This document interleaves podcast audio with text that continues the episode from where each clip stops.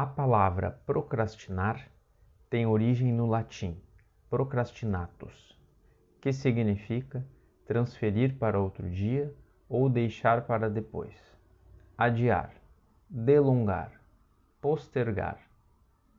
Para muitos, realizar o, o estudo e a reforma íntima é algo trabalhoso, que requer esforço e dedicação. Abrir mão dos desejos pessoais em torno do eu, ao qual tudo gira em volta do ego, e tudo tem o grande propósito de servir a esta majestade, que é insaciável.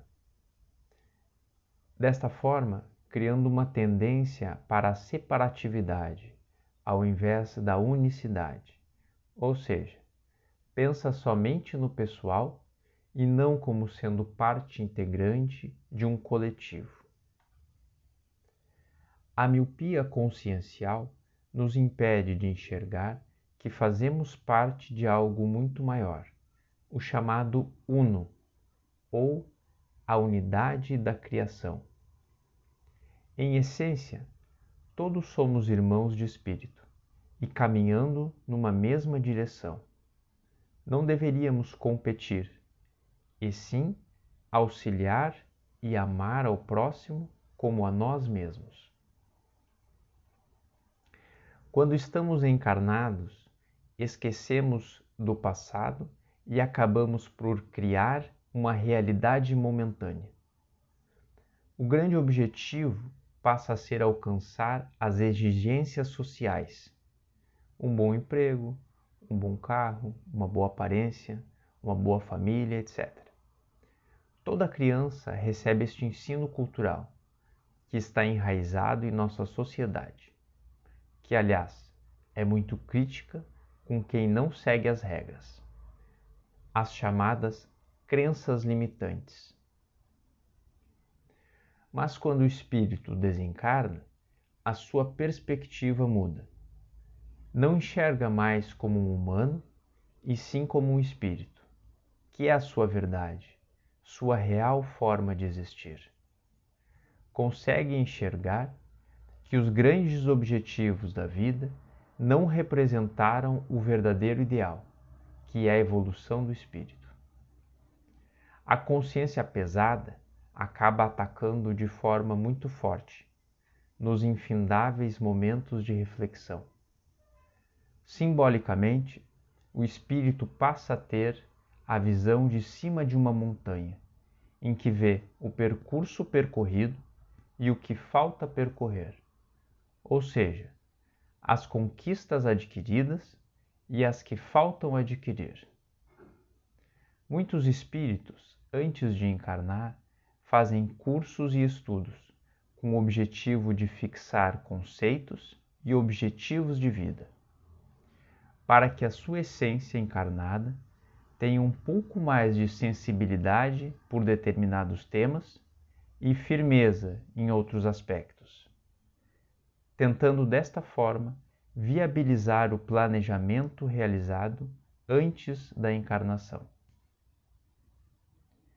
Desta forma, um espírito procrastinador deve tentar fixar em sua mente o fazer, a determinação, a força de vontade, ou a chamada energia de Ogum. No sincretismo, Ogum é representado por São Jorge, na Umbanda é o orixá guerreiro, conhecido por sua coragem e força. Em essência, representa o movimento e o impulso. Sua energia se relaciona com todo o processo de revolta que gera uma mudança em relação ao padrão anterior. Utiliza a lança e a espada, símbolos do direcionamento da energia e consegue vencer o dragão, que simboliza o instinto, a brutalidade, a ignorância. Ogum também é a força do erguimento, levantar a cabeça, arregaçar as mangas e lutar pelo progresso. Incansável é aquele que tem a força de Ogum, a força que abre caminhos. Vivemos em um mundo de provas e expiações o mundo inferior de desafios e sofrimentos ao espírito.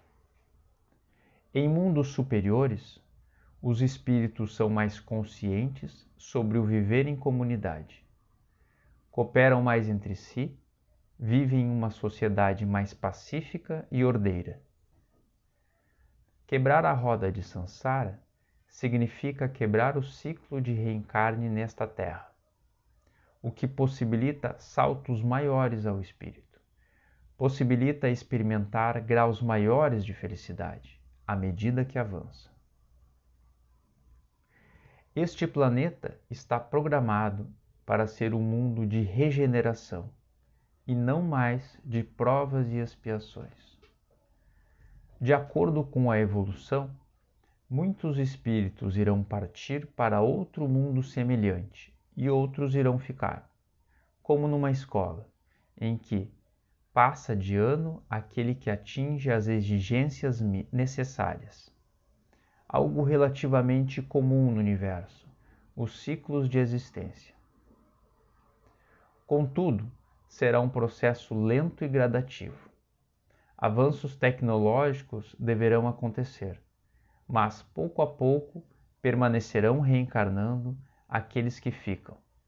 Isso possibilitará um grande progresso na humanidade, muito além dos falhos sistemas econômicos existentes do capitalismo e socialismo. Modelos utilizados em colônias espirituais superiores deverão ser implantados na vida corpórea. A esperança em dias melhores deve sempre nortear o nosso padrão de pensamentos.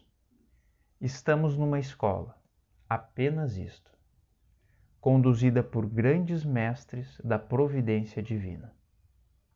Nada é por acaso.